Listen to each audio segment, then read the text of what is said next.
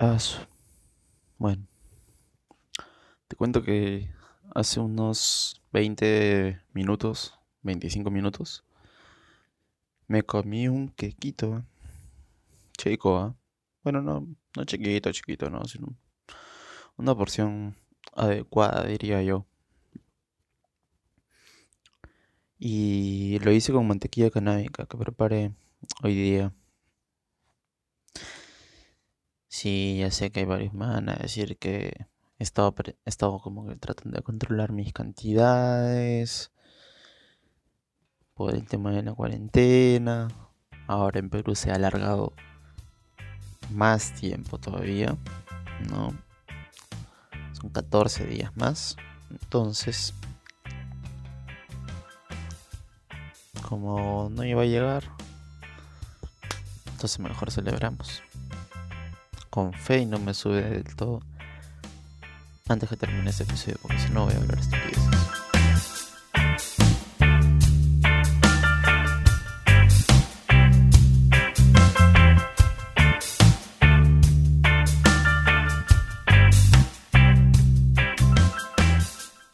Cultura, consumo responsable, uso medicinal todo lo referente al mundo de cannabis lo vas a encontrar aquí en tu podcast canábico favorito, Estación Cannabis.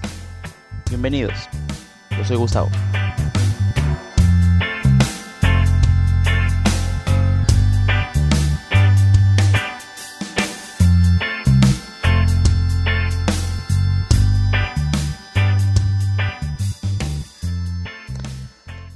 Bien chicos, este episodio principalmente lo estoy eh, haciendo para las personas que me hablaron acerca del segundo episodio. Si no lo escuchaste, no te preocupes.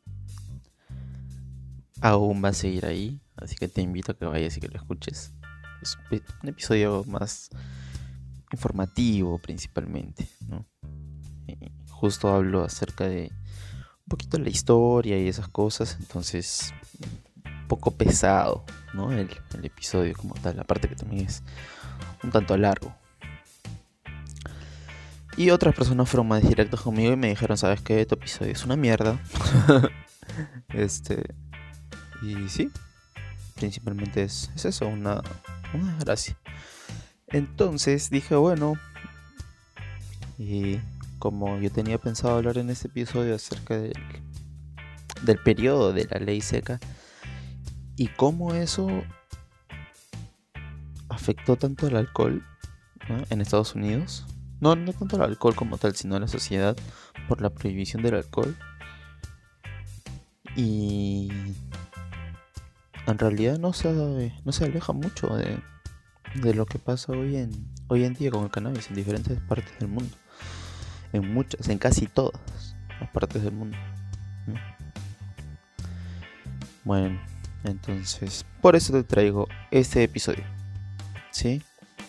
Eh, vamos a dar un enfoque un poquito más fresco y vamos a tocar algunos temas históricos, pues, ¿no? Pero, pero esto también es para que tratemos de encontrar alguna respuesta, ¿no? O sea, ¿por qué hay algunas drogas que están penadas y otras no? Porque el alcohol y el tabaco, por ejemplo, son de venta libre. Pero está prohibido, por ejemplo, fumarse un bate. Un bate, eh, pitillo, cigarro de la risa, eh, un porro, como le llames, donde sea que estés. Em, el cannabis, por ejemplo, este, conocido como, como te dije ya por, por como lo llames tú, es la droga ilegal más consumida del mundo. Entonces, eh, hay que hay que encontrar una solución, no hay que encontrar una alternativa, porque eh, como aprenderemos en este episodio, trae muchas consecuencias negativas para la sociedad en realidad seguir luchando contra, contra estas cosas, ¿no? Eh, para empezar, quisiera definir lo que es en sí la, droga, ¿no? Eh, la noción griega del, fármaco eh, te dice que dependiendo de la dosis puede ser un remedio o un veneno al mismo tiempo, ¿sí? Lo esencial es la proporción entre dosis activa y letal. El alcohol, por ejemplo, en exceso, deriva en un coma etílico que puede derivar en una muerte por intoxicación. Sin embargo, no existe registro de muerte por sobredosis de cannabis. No sé, tendrías que consumir 40.000, 45.000 veces la cantidad necesaria para poder tener una sobredosis canábica que igual no te va a matar. En todo caso, te llevaré un sueño muy, pero muy profundo, ¿no? Eh, en cambio, por ejemplo, en algunos medicamentos que puedes comprar en, cualquier farmacia, dependiendo de su dosis, eh, puede ser letal, ¿no? Eh, no sin alejarnos mucho, este, hay medicamentos de, venta libre que, que, por, que por ejemplo es mucho más fácil este, comprarlos y en cantidades muy altas eh, convertirlo en letal. Entonces eh, hay que tener mucho mucho cuidado con con hasta qué punto eh, hay algunas cosas que, que, nosotros sabemos que, que podemos eh, como que luchar por ellas, ¿no? Este, como por ejemplo por la regulación. ¿Por qué luchamos por la regulación? Porque nosotros estamos ya en esto, entonces nosotros conocemos que, que esto trae consecuencias negativas, hay muchas cosas que, que, que podrían cambiar de forma incluso positiva. ¿no? Bueno, entonces, eh, ojo, ojo, con, todo eso que, hablo acerca de, del cannabis, eh, no estoy diciendo tampoco que sea una, una droga inocua, ¿no? Eh, para que sepas qué cosa es lo que es inocuo, bueno, inocuo es cuando algo genera algún cambio, ¿no? Hay una alteración dentro de, de ti. Entonces, como digo, no es una droga inocua, ¿no?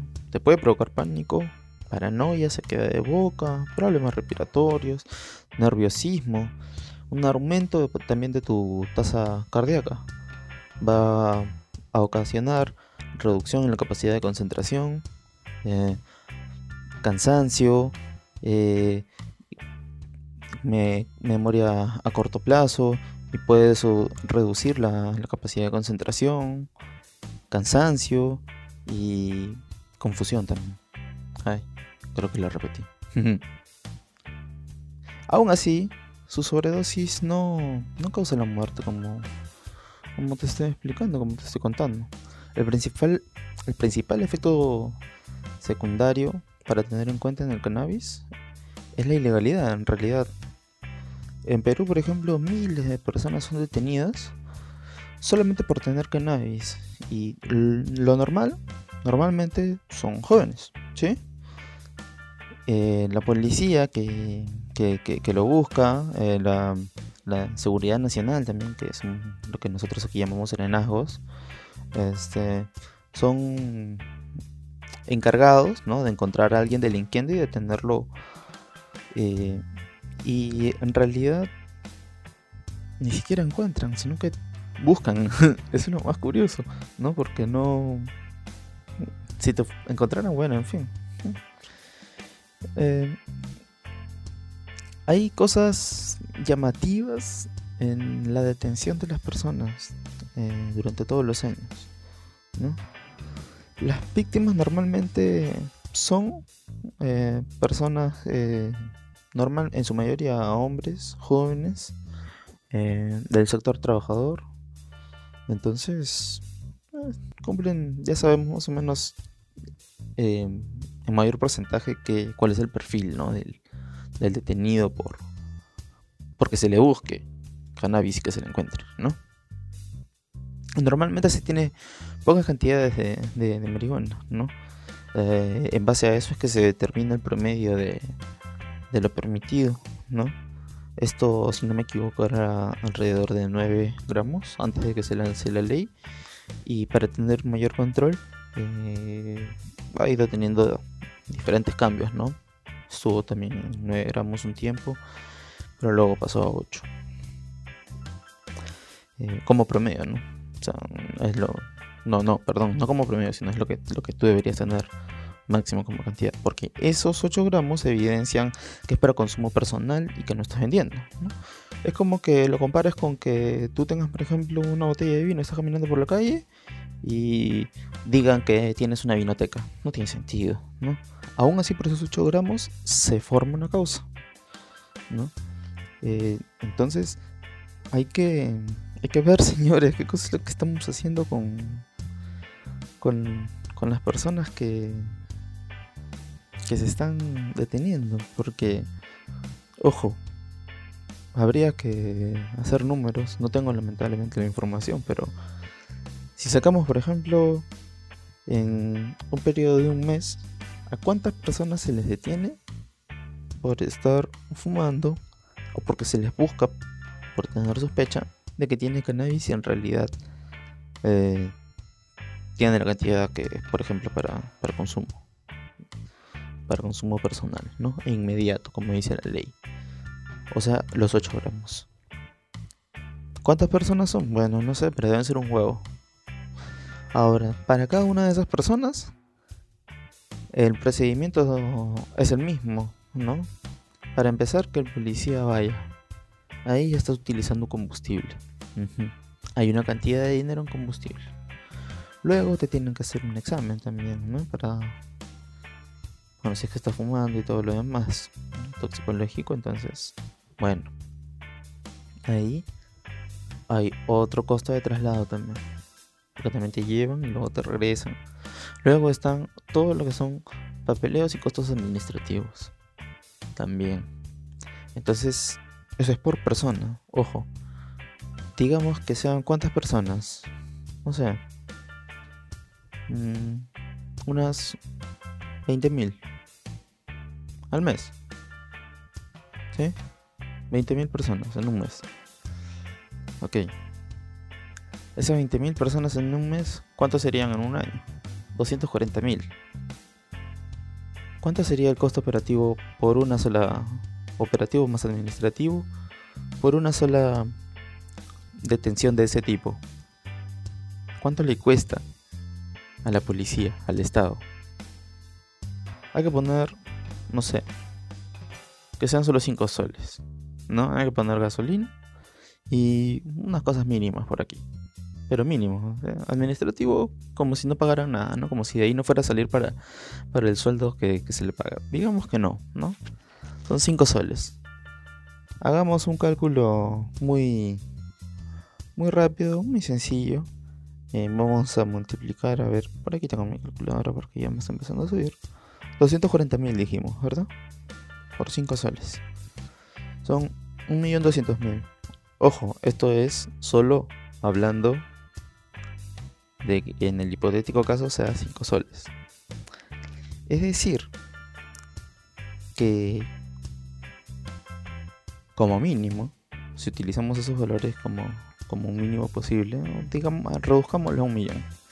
Como mínimo el Estado peruano, nosotros según este cálculo simple sin tener los datos reales, pero haciendo una estimación que no es lejana que no se siente muy lejano a la realidad, estamos diciendo que al año el Estado peruano está gastando ¿por qué gastar? No lo inviertes porque no, no estás consiguiendo absolutamente nada. Simplemente está gastando. Está gastando como mínimo un millón de soles al año luchando en su lucha contra las drogas eh, por detenciones de personas que está demostrado que no tienen ningún comercio ilegal o algo por el estilo con el cannabis. Así que esa es una buena forma de, utilizar el, dinero, ¿no? ¿Habías pensado en eso? ¿Mm? Bravo, Estado Nacional. Bravo, gobierno. Qué buena forma de utilizar el, dinero, ¿no?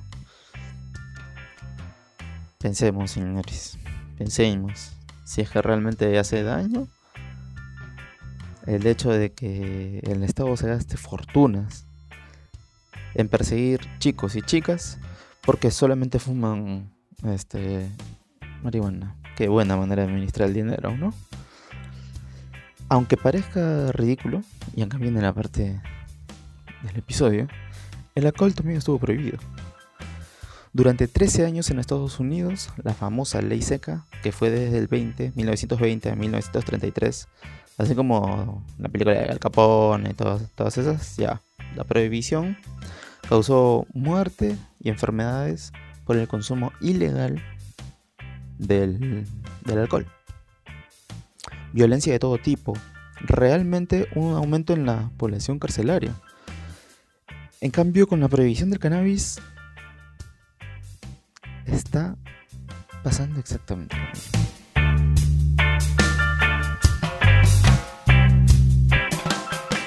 La prohibición no pareció haber tenido alguna ventaja. La gente igual conseguía alcohol si fuera ilegal.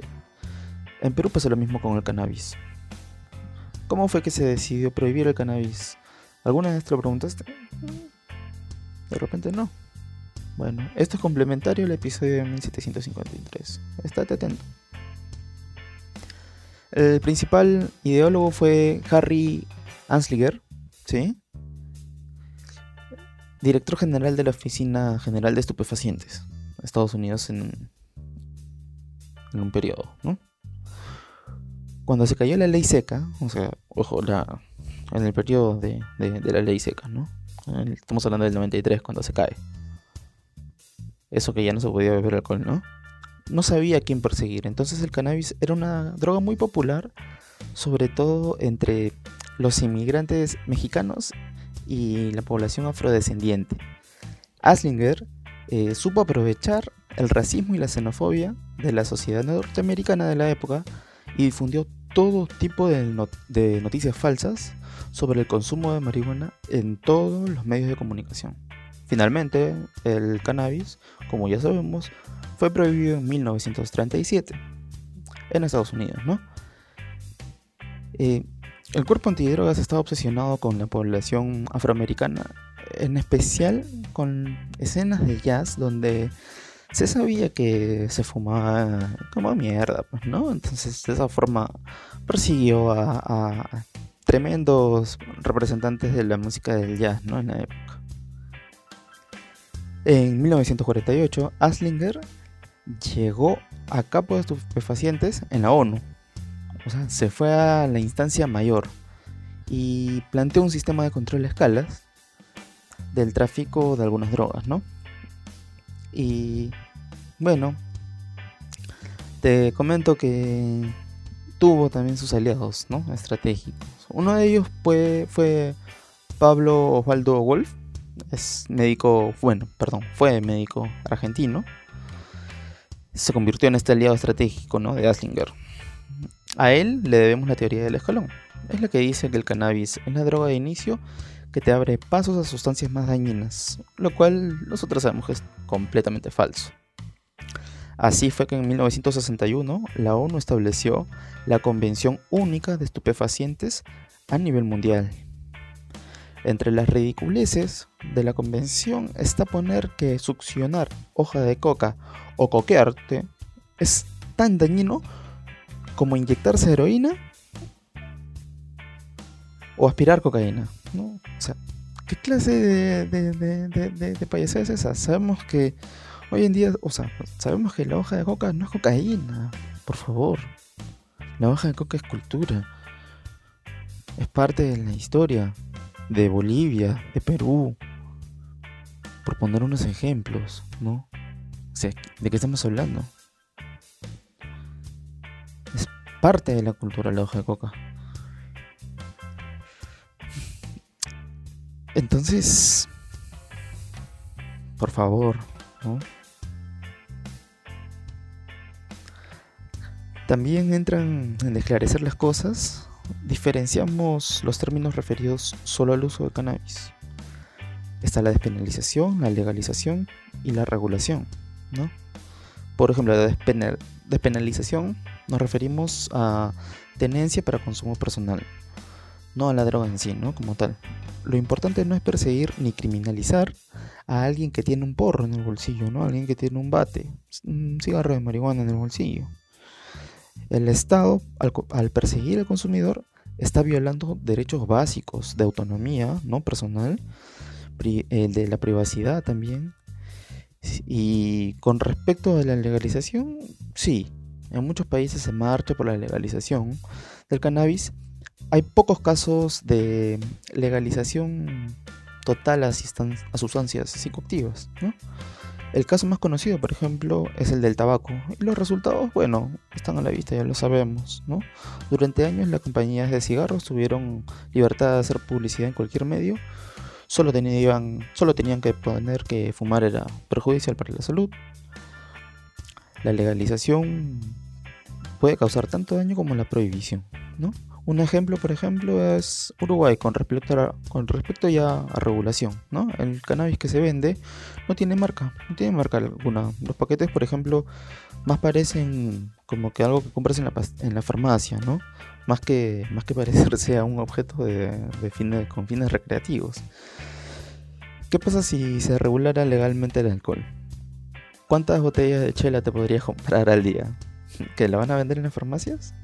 No, eso ya nos da a entender claramente la diferencia, ¿no? Imagínate tú yendo a la farmacia y diciendo, no, ¿sabes qué? Me voy a comprar una, una cerveza y que el gobierno te pueda regular. No, este, puedes comprarte solamente dos, no, este, ¿sabes qué? Tú solamente te puedes comprar tres. Y lo peor de todo es que te digan, no, ya, en el periodo, en el periodo de un mes o de dos meses ya no puedes comprar más y cosas por el estilo, ¿no? Y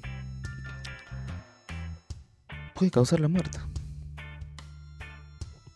El alcohol, el uso, ojo, no el alcohol como tal, ¿no? Digamos en, el caso de la cerveza, la cerveza como tal causa muertes. Producto del consumo de cervezas, hay muertes. Del cannabis, ¿no? Y aún así está penalizado. ¿Qué sería, no? Si las cosas fueran así. bueno.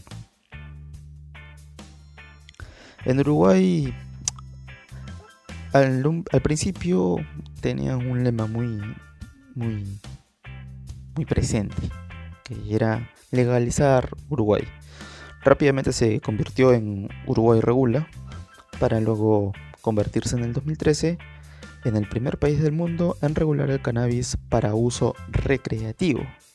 El primero, como ya conversamos en el, en el episodio histórico, ¿no? Para acceder al porro, la ley oriental, o sea, ojo, hablamos de oriental de aquí de Sudamérica, ¿no? O sea, de Uruguay, exige que todos registren sus datos eh, si es que uno quiere cultivar, puedes tener hasta 6 plantas y cosechar hasta medio kilo al año. Se permiten 6 plantas por vivienda, ojo, no por persona. Si son más las personas que fuman, otra opción es anotarse en un club de membresía que puedes comprar 40 gramos por mes como máximo. Haces tu cola, vas a la farmacia y lo compras en paquetes que vienen en presentaciones de 5 gramos. El que se anota solamente puede elegir una vía de acceso. Es decir, o tienes tus plantas, de medio kilo al año, o eh, vas y lo compras en la, en la farmacia. Entonces, bueno, creo que si no somos muy nuevos en el cannabis y ya tenemos alguna experiencia, nosotros los que lo sabemos al menos, bueno, podemos entender de que la inversión para una sola planta y una única vez al año es muy grande. Entonces, principalmente ¿quién va a tener las ganancias? El Estado, el gobierno. Pero hay una forma, hay una forma de poder conseguirla. Entonces es dinero que ingresa el Estado, no que se vota. Digamos que ingresen 5, digamos que ingresen 3 millones de soles al año. Si es que se regula, si es que el gobierno lo regula. Y se empiezan a cobrar impuestos. Bueno, obviamente el Perú va a estar ganando 4 millones, porque va a dejar de gastar el millón que estúpidamente gastaba y va a empezar a convertirlo más bien en 3 millones a su favor, que al final del año son 4 millones más en el bolsillo. La regulación se basa en Uruguay en la, en la salud pública, ¿no? Y eliminar la opción de que el cliente pueda acceder al mercado ilegal. No se registró ninguna fatalidad ni se disparó el consumo. Tampoco el turismo, porque en Uruguay solamente pueden consumir los uruguayos que son residentes, ¿no? Entonces, es como que no, no, altera la, la, economía en eh, o en todo caso los sectores, ¿no? El, el, crecimiento en todo caso de la, del consumo. Es algo que se podría tranquilamente aplicar aquí y sería muy favorable para el Perú. Por ejemplo, tenemos información acerca de que, bueno, todos sabemos, ¿no? Acerca de que la regulación en, Perú es con, para usos medicinales o, terapéuticos, ¿no? Es lo que dice justamente la ley. Entonces, eh, nosotros sabemos que podemos tener como como emprendedores, ¿no? Si, si nos dedicamos a, a esto, es justamente una cantidad que tiene que ser destinada a, sí, efectivamente, la actividad económica en la cual tú te desenvuelvas. Y por otra parte, igual aún así pues, hay regulaciones y, y, esas cosas, entonces no no creo que debería ser tan lejano a la a la realidad, ¿no? El hecho de poder conseguir una regulación de uso personal también.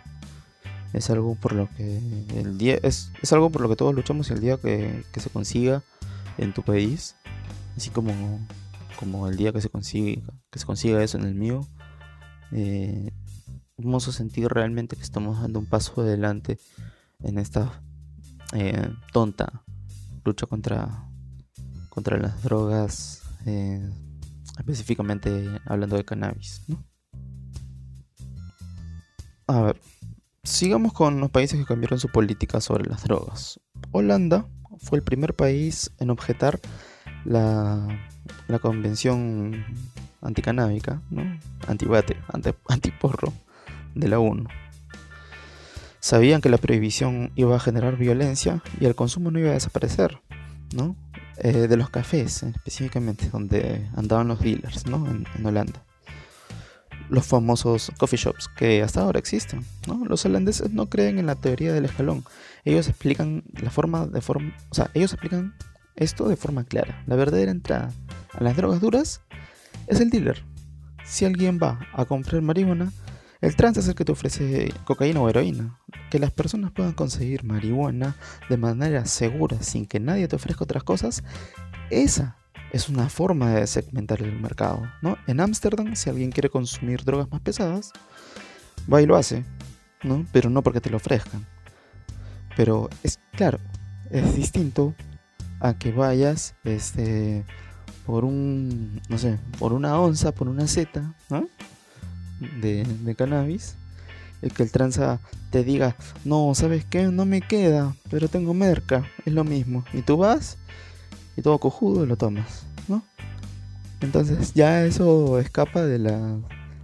De, ya sería una decisión personal, ¿no? Eso ya es un tema de, penalizar otras cosas, no, no, no una búsqueda de, de, de luchar contra el cannabis como tal, ¿no?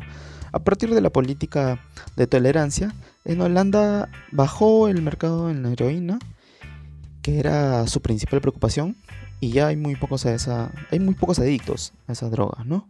Y el consumo de cannabis no se disparó. El consumo en Holanda en realidad, por si no lo sabías, es relativamente bajo.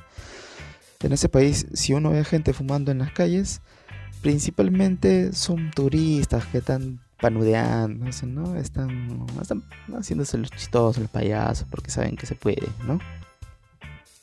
Bajo la violencia, bajo el consumo eh, y lleno de turismo, ¿no? Lleno de turismo. Holanda, un gran país sería si únicamente elimina la monarquía. sí, porque Después lo tiene todo. Uruguay y Holanda, bueno, sí, sabemos que son ejemplos de regulación en el cannabis, ¿no? Son países también con poblaciones muy, muy pequeñas, ¿no? Son, países que tienen muy poca población. Pero, por ejemplo, veamos cómo, cómo es la cosa en países como, como Canadá, con 37 millones de habitantes, o Estados Unidos, con 327 millones de habitantes. ¿no? En Estados Unidos la situación es muy particular. Se sigue impulsando la guerra contra las drogas, pero algunos estados y el Distrito de Columbia tienen cannabis regulado para adultos y más de la mitad de los 50 estados de Estados Unidos permite su uso paliativo y médico. En Colorado y en Washington está legalizado y regulado y se logró a partir del referéndum popular únicamente. La propuesta de Colorado eh, dice que la marihuana debería ser regulada como el arcor y que debía pagar impuestos y que el dinero recaudado va directamente a construcción de escuelas y otras políticas sociales. A la fecha, el estado de Colorado ha recaudado más de 1.100 millones de dólares. Con la ilegalidad, todo ese dinero iba destinado únicamente a los dealers y al narcotráfico, ¿no?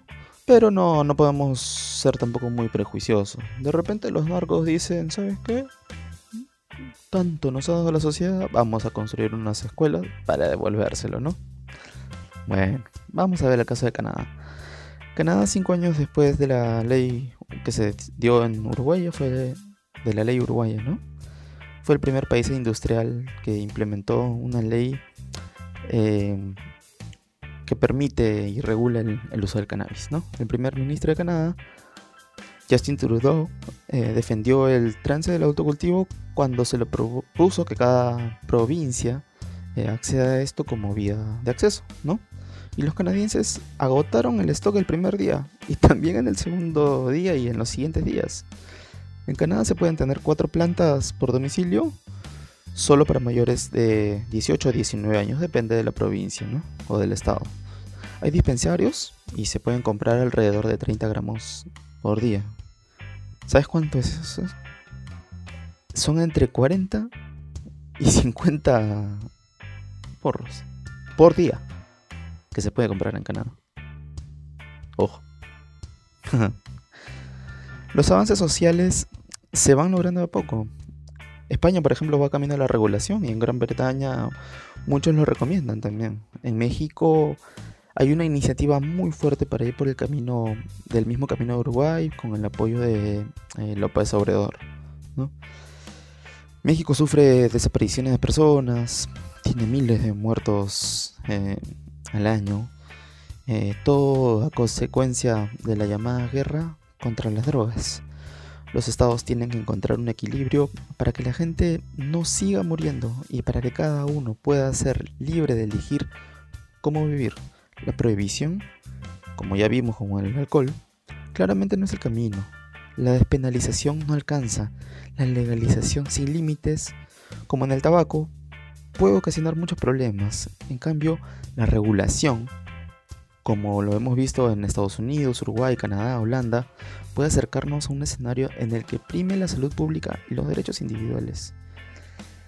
Es muy importante que entiendan que la regulación y el consumo no significan que todo va a estar fuera de control, sino exactamente todo lo contrario.